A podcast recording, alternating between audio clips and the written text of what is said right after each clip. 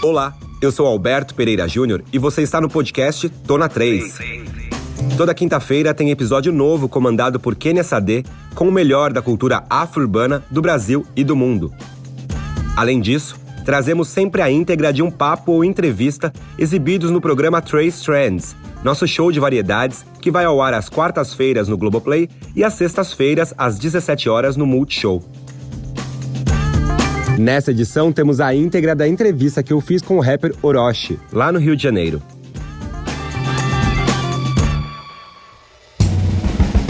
Orochi, bem-vindo ao Trace Trends. Valeu. É um prazer recebê-lo aqui. É, Orochi, você é o rapper mais escutado do Brasil. Como é essa sensação? É, então, pô, muito gratificante, né? Porque antigamente a gente nem imaginava que seria capaz viver dessa arte, né, mano? A gente nem imaginava que fosse se tornar trampo, fosse se tornar realmente nosso dia a dia assim. Fazia sempre por hobby, tá ligado? Fazia sempre por brincadeira, era sempre um rolê assim, um rap assim pra mim. Era rolê de quarta-feira e hoje em dia, né, mano? Tamo aí, né? No top mais ouvidos, que tá sempre variando, né? Hoje sou eu, amanhã pode ser outro. E tamo aí nesse top aí entre os que tá sendo mais escutados aí no momento. Muito gratificante. Obrigado aí todos, todo o público, toda a galera aí que sempre vem ouvindo e fortalecendo aí. Do menino lá da, de São Gonçalo, na Batalha do Tanque, para hoje, o que, que mudou na sua vida? É, mas na verdade mudou mais ao redor, né? Porque por dentro não mudou muita coisa, tá ligado? Mudou mais ao redor, mudou a casa, mudou, tipo assim, nossa forma de ver algumas coisas, tá ligado? Sobre a vida. Mudou alguns amigos, tá ligado? Mas os de verdade mesmo também sempre tiveram ali com a gente ali, então até hoje, tá ligado? Alguns caíram, mas, tipo, sim, outros os que são de verdade mesmo estão aí até hoje. Então, o que mudou mais foi isso, né, mano? A percepção de mundo, tá ligado? E aí é isso, mano. Mudou mais postura, né? Que eu digo, porque eu falo até na música celebridade, o dinheiro mudou minha postura, mas não meu discurso. Não que seja só o dinheiro, mas o fato da gente ter evoluído e tá aí hoje sendo o exemplo, tá ligado? Fez essa postura também mudar Antigamente podia fazer várias doideiras, hoje em dia não pode mais, que é, é aquilo, é tudo uma fase da vida que tu vai conquistando e evoluindo, tá ligado?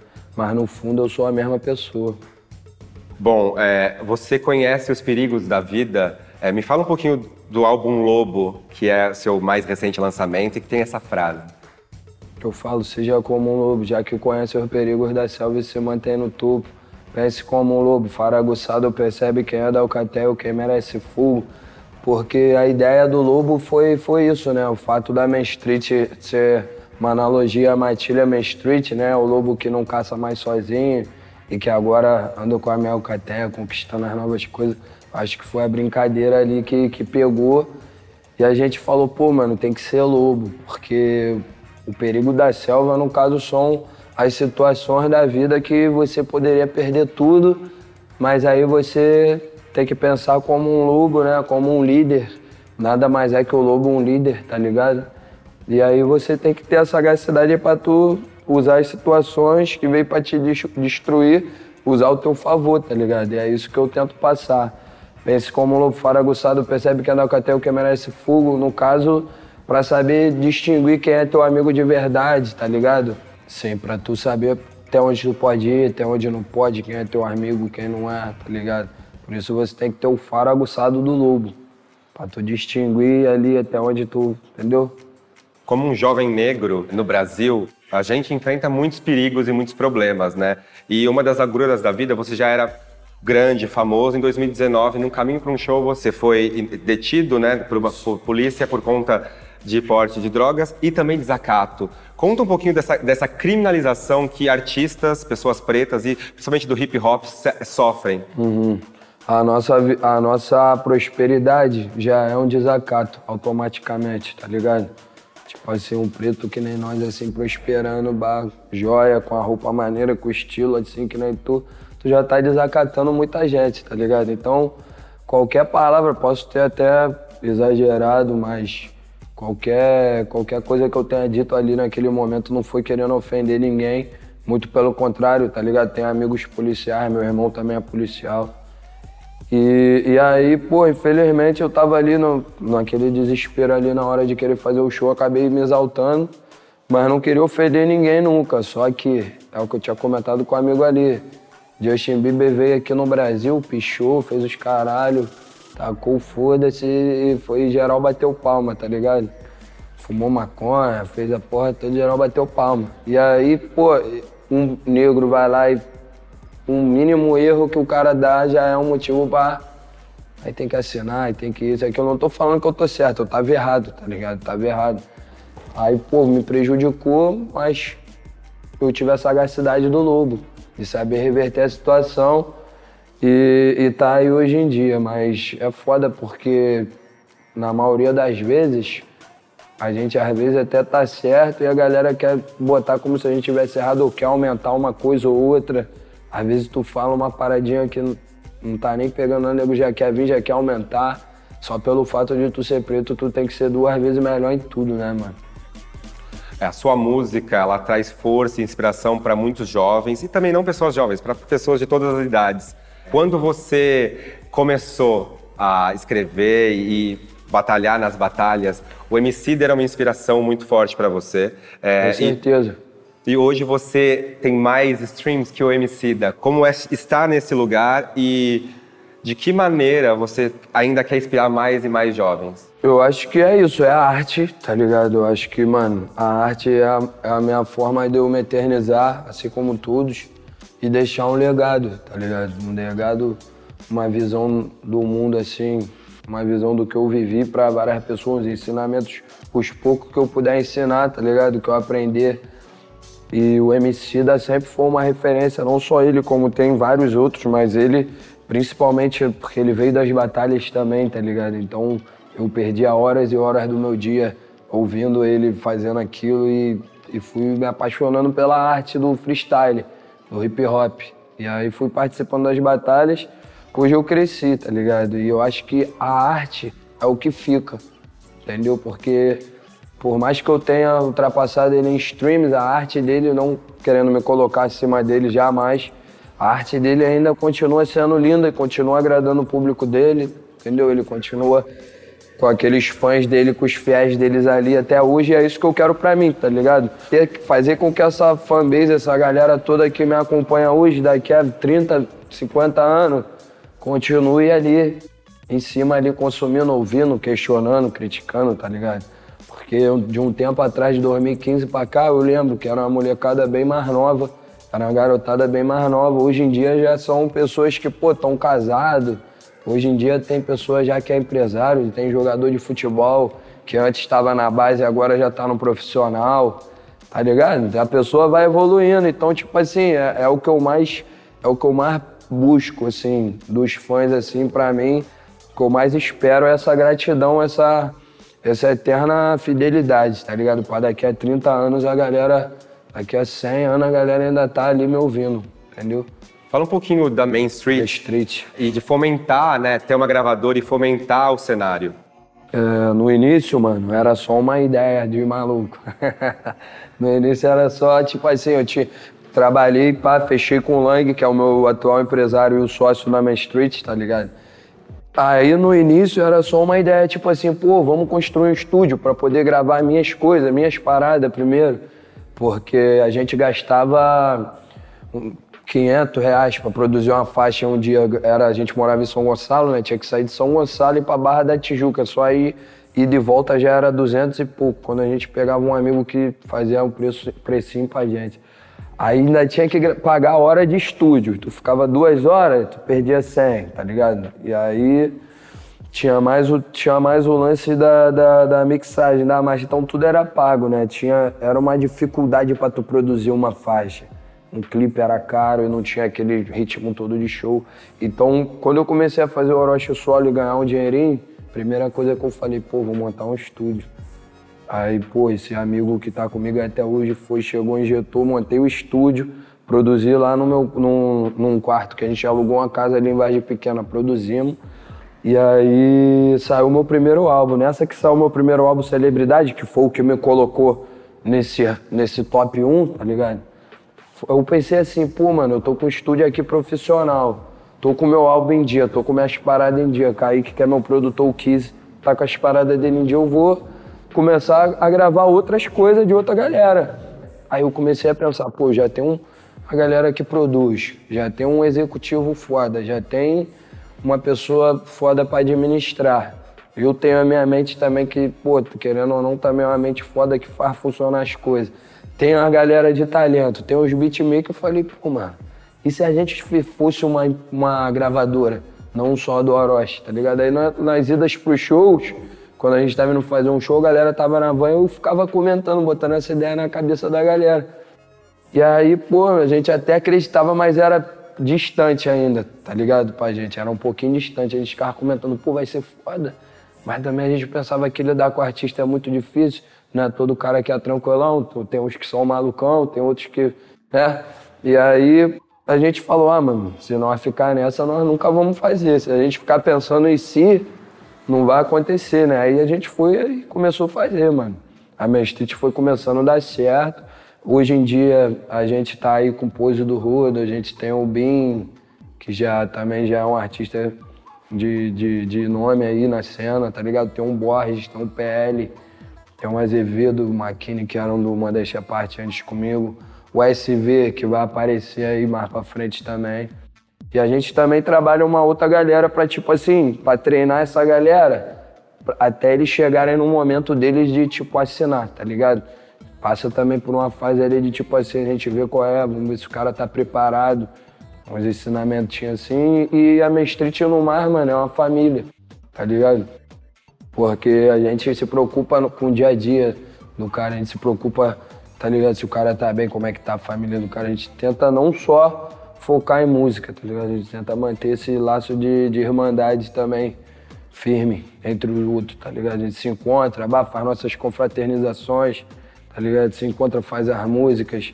E hoje em dia tá, tá mais estruturado, mano. É, já temos um local fixo, tá ligado? Ali, que é ali pela barrinha ali, que é perto da minha casa. Já temos uma, um escritório com a salinha de reunião vai ter uma obra, vamos fazer três estúdios pica também, profissional. E começou no meu quarto, né, mano? Começou lá no início do papo que eu tava falando, quando meu empresário fechou comigo, botou esse estúdio pra eu gravar minhas paradas. Hoje em dia estamos caminhando aí para ser uma gravadora renomada, se Deus quiser, daqui a 30 anos.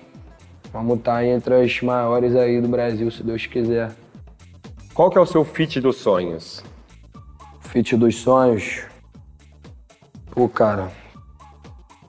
Dos sonhos, assim, aquele que eu acho que é, tipo, impossível de acontecer, mano. Pô, sério, eu acho que é o Drake, mano. Tá ligado?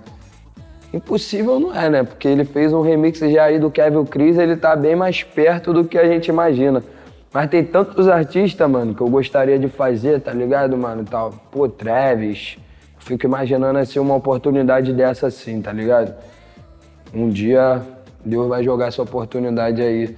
Porque não que o gringo seja a oportunidade, mas é um caminho, tá ligado? Os caras são os maiores e talvez se um bom nosso tivesse uma oportunidade de demonstrar o talento numa faixa com esse grande, seria mais uma forma da galera, tipo, olhar pro Brasil e falar, caralho, pô, tem coisa boa ali no Brasil, tá ligado? Bom, o hip hop, ele tem dado cada vez mais a volta por cima e se estabelecido como um dos gêneros preferidos do povo brasileiro, mas ainda assim enfrenta muito preconceito, né? Em rádios, emissoras de televisão. Quando você acha que isso vai acabar? O preconceito com o rap? Quando talvez a elite da música perceber que o rap é a nova tendência, né? Já perceberam. Mas quando eles entenderem que o rap é o novo caminho, tá ligado, mano? É a nova onda, entendeu? É aquilo que vai agregar do que, como você falou, do Mar Novo até o Mar Velho. Vai ser um lugar que o nego vai entender o rap é o lugar que o nego entende que, assim como o cara fala que um tênis dele é foda, ele também tá te passando uma visão do porquê que o seu cabelo é foda, tá ligado? Do porquê que tu tem que lembrar o que que você é, a tua causa. Se tu quiser só falar besteira também, porque às vezes chega uma hora que a gente quer falar besteira, tu também vai falar besteira, tá ligado? Se tu quiser se revoltar e você quiser expor isso. Então o rap, ele não te prende, tá ligado? O rap você pode falar qualquer coisa, você tem várias vertentes ali dentro que você são as batidas que te encaminham para qualquer coisa. O R&B tu vai para uma onda mais romântica, se tu quiser, uma parada, né? O, o trap você já vai mais para uma onda mais tipo assim, mais vivência, uma onda mais suja, mais, mais ódio. E são várias vibes. Se você quiser fazer um rap acústico, você pode falar qualquer coisa. Então, tipo, não tem rótulo, tá ligado? Não tem barreira. Eu acho que vai mudar quando a galera investir mais, tá ligado? Quando os grandes eventos, os grandes festivais falar, não, tem que pagar um cachê mais caro pra esse cara do rap mesmo. E, e não para um outro que vai vir aqui vai cantar uma música que foi composta por 20 pessoas. Tipo assim, eu acho que vai falta mais essa, essa, esse valor, tá ligado? De tipo assim, de porra, mano, por que não, tá ligado? O, o, o, o valor pro rap. Por que, que o do rap tem que ser uma. contratar o cara e não pagar a equipe que o cara quer? Por que, que tem que ser esse desmerecimento e pro outros estilos, entendeu? Ser aquela supervalorização do caralho. Isso é uma parada que eu tento lutar muito, tá ligado? Pra manter esse respeito, manter o profissionalismo manter a, a, imagem de tipo, mano, nós também merecemos, tá ligado? Ter um cachê gordo, também merecemos chegar com a nossa equipe cheia, fazer um show caro para poder fazer um espetáculo, tá ligado? Ser contratado para evento grande, que canta com sertanejo, essa tipo, festival. Eu acho que esse é o caminho, mano. Eu acho que pro gênero se ficar no tamanho que ele merece mesmo, não basta só os artistas, né? Vir a mudança só dos artistas, tem que ser uma mudança que venha do público, o público entender, ficar questionando menos, porque, por exemplo, quando eu fiz um love song, fui questionado. Quando eu fiz poesia acústica, fui questionado.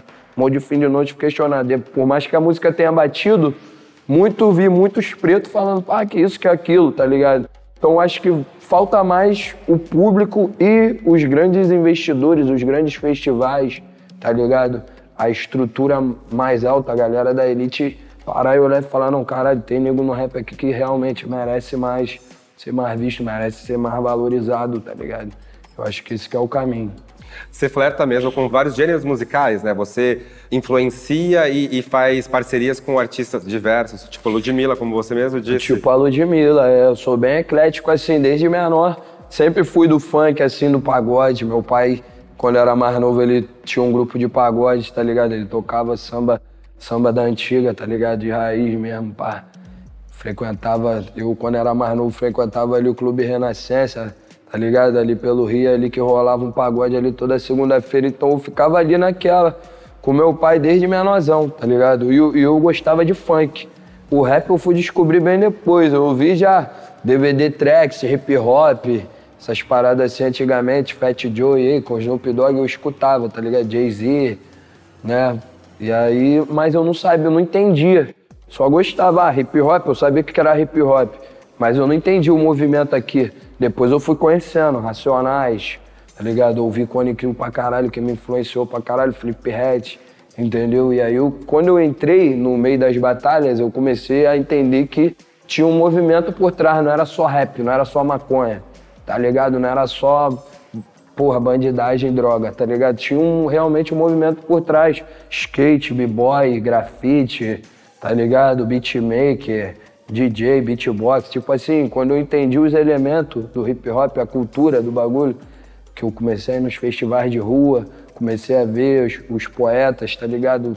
A, o campeonato de, de, de, de b-boy, os grafiteiros, eu falei, caralho, mano, é muito além do que eu imaginava.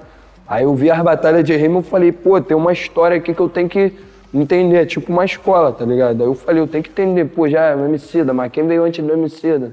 Pá, Mano Brown, mas, pô, e antes do Mano Brown? Pá, facção central é o que é... 509 também, que é antigão, tá ligado? Tem um, um, os caras mais da antiga, né? Que tem que respeitar a velha guarda de São Paulo também, do rap, né? Que é os caras mais da antiga, que veio puxando a parada pra cá, né, mano? Então, tipo assim, depois que eu entendi um pouco, que eu também não entendo tudo, mas depois que eu entendi um pouquinho do movimento, eu falei, caralho, vai muito além do que eu imaginava, tá ligado? Bom, o rap realmente é esse movimento que vem muito da rua e a gente está numa fase que a gente não pode ficar o tempo inteiro na rua, né? A gente está na pandemia. Como a pandemia te afetou? Então, foi, foi aquele susto, né? A gente estava lá na Bahia, era março, se eu não me engano, mais ou menos assim. Aí já tava rolando essa notícia de Covid, pá, morrendo gente pra caralho. A gente... E aí a gente tava pensando, pô, mano, será que isso vai realmente demorar muito tempo? Será que isso vai ser um mêsinho, vai passar? Porque a gente, eu lembro que eu fiquei realmente sem sair de casa um mês e blau. Né? Não vou falar que eu respeitei na, na risca 100%, porque eu não sou santo, eu não sou robô, realmente não dá, mano. A parada aqui não tem como. Mas eu cheguei a ficar um mês e um mês e blau sem sair de casa assim. Tinha feito muita compra e tal. E aí depois a gente ficou sabendo que ia ser seis meses. E aí veio o desespero, né? Porque seis meses sem fazer show sem poder fazer evento e tu sabe que é uma galera, são milhares de pessoas, milhões que trabalham com isso, tá ligado, mano? E aí a gente ficou naquela, naquele, naquele desespero, naquela angústia sem saber como que ia ser. E falamos, mano, vamos soltar o álbum, não solta álbum, acabou que a gente resolveu soltar. E aí a gente resolveu soltar mesmo na pandemia. A gente pensou que fosse se atrasar com isso, mas acabou que foi bom pro primeiro álbum, que é o Celebridade porque a galera, como estava em casa, e o Orochi, de certa forma, estava trazendo um primeiro álbum, o nego falou, pô, mano, vou ouvir, tá ligado? A galera conhecia do Modéstia, mas não sabia como que era meu potencial na carreira solo. Aí acabou que foi bom, foi quando eu consegui subir para os mais ouvidos, tá ligado? Foi quando eu peguei o top 1 Brasil. E aí, mano, foi, foi tipo assim, espetacular para nós, porque a gente ficou muito feliz, a gente se surpreendeu e consegui manter minha vida, tipo assim, só com a receita digital, tá ligado? Que é o número dos streams, da visualização, e é o que eu mantenho até hoje. Agora a gente soltou um segundo álbum. Queria até segurar para quando, pra quando se normalizasse, porque até então tava rolando burburinho que ia normalizar agora meio do ano, só que a gente já viu que vai estender, né? Porque Brasil é assim mesmo, Brasil é foda, não tem jeito, entendeu? E aí a gente acabou fomos lá, soltamos esse segundo álbum e estamos contando com isso, mano. Também porque a galera que tá em casa, mano, a arte é o que distrai, né, mano? A arte vira entretenimento e a arte é o que distrai, né, mano? Tanto arte quanto se, né, o cinema, que também é arte, é, música, é o que distrai, né, mano, a nossa mente. Então, eu acredito que a gente ter soltado essas faixas até não foi bom só pra nós, mas como pra quem tá em casa sem fazer nada também, acabou que teve alguma coisa para se distrair ali, enfim, eu acho que no final de tudo, o que a gente não pode, artista, é ficar parado. O mundo pode estar tá acabando, mano, mas nós não pode parar nunca, porque muita pessoa depende daquilo, tá ligado? Para terminar, Orochi, e já quero agradecer essa entrevista, mas você pode agradeço, fazer pô, um freestyle junto. pra gente? Lógico, pô, quer que fale o nome de quem? Faz um freestyle com Trace. Com Trace. Com muita sorte mesmo sendo sexta-feira 13. Alguns amigos falam que meu segurança parece o Blade. Eu não sei o que, que você pensa quando olha para ele, mas sei que a minha street fecha com a tropa da Trace. Porque o bagulho é muito doido, a verdade é nua e crua. Um abraço pra Trace Brasil e pra Trace Brazuca. Até porque o Orochi faz rap pra ficar pique 50 Cent. Não posso me esquecer que você tá assistindo a Trace Trend. Daquele jeito. Valeu. Obrigado. Tamo junto, meu mano. Obrigado aí toda a rapaziada aí, valeu. Sem palavra, tropa da Trace, Main Street, Orochi e Lobo. Não deixem de assistir, valeu, galera. Tamo junto. Muito obrigado, viu? Valeu, negão. Eu que agradeço. Tamo junto. Foi incrível, foi incrível. Fluiu. Não deixe de seguir o podcast Tona 3 no Spotify ou na Amazon, de assinar no Apple Podcasts, de se inscrever no Google Podcasts ou no Castbox ou de favoritar na Deezer. Assim você recebe uma notificação sempre que um novo episódio estiver disponível.